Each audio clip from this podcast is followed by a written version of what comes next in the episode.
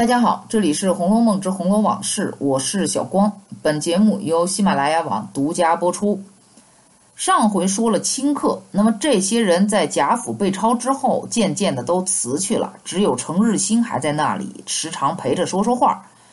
这个时候的贾政是虽然承袭了荣国公的世职，但也只是个荣誉罢了。家道已经衰落，人家走也是再正常不过的事儿。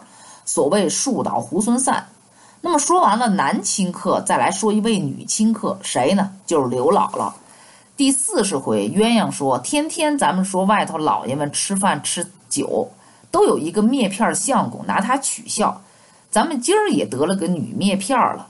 这亲客的俗称就是篾片。刘姥姥没有我上期说的亲客那种必须具备那么多的条件，但她却更像一个称职的亲客。”刘姥姥一进荣国府，就是为了单纯的解决过冬的问题，要生存，要填饱肚子。还好打了二十两银子的秋风，也算是心想事成了。那么第二次再来的时候呢，就带着一颗感恩的心，送来了一些自家地里新鲜的瓜果蔬菜，而且还见着了贾母老太太。也正因为贾母的喜欢和开口在先，凤姐儿也忙着挽留道。说空屋子还有两间，你住两天吧，把你们那儿的新鲜故事说些与我们老太太听听。接着这两天时间，刘姥姥就开启了女清客的工作模式了。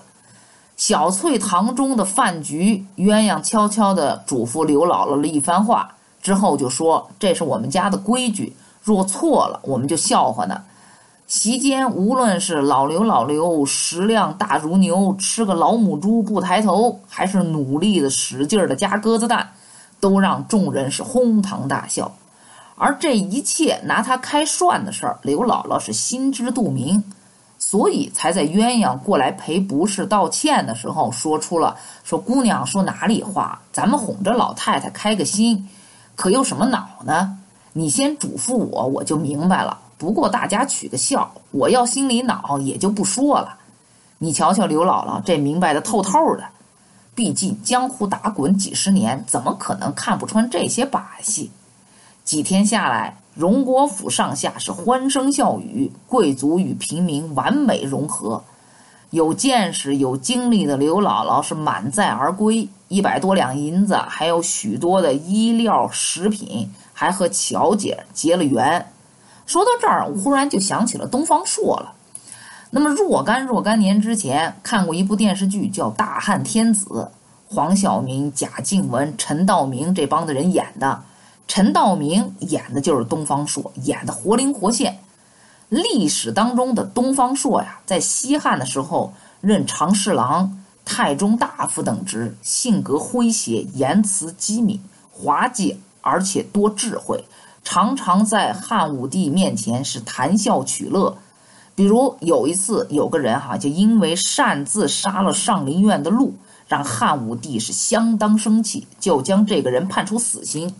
这个时候东方朔就对汉武帝说：“这人确实该死，为什么呢？有三个理由：第一，他使陛下因为一头鹿而杀人；第二呢，让天下人都知道陛下看中鹿而轻视人命。”第三就是匈奴人大举进攻边境的时候，需要鹿的角去撞死这帮子匈奴兵。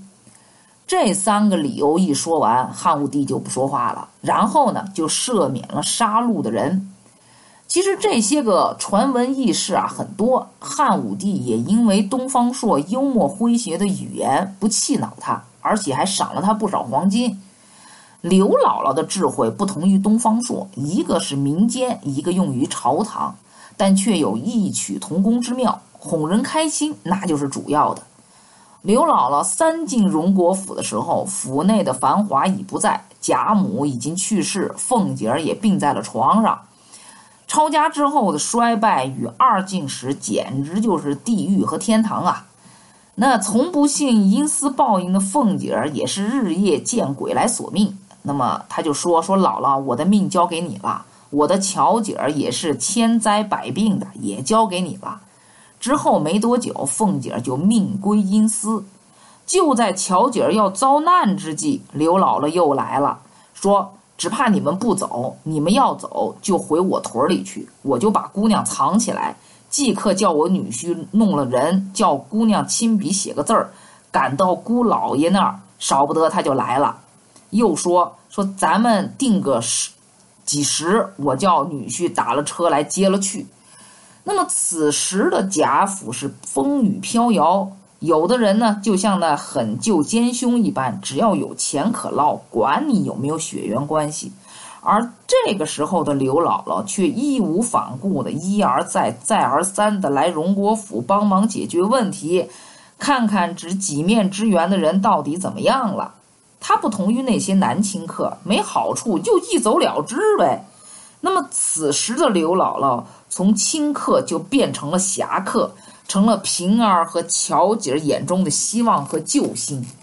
俗话说“民不与官斗”，那么对于藩王的势力，刘姥姥不可能没想到，但她没有怕，或许也没有考虑过怕。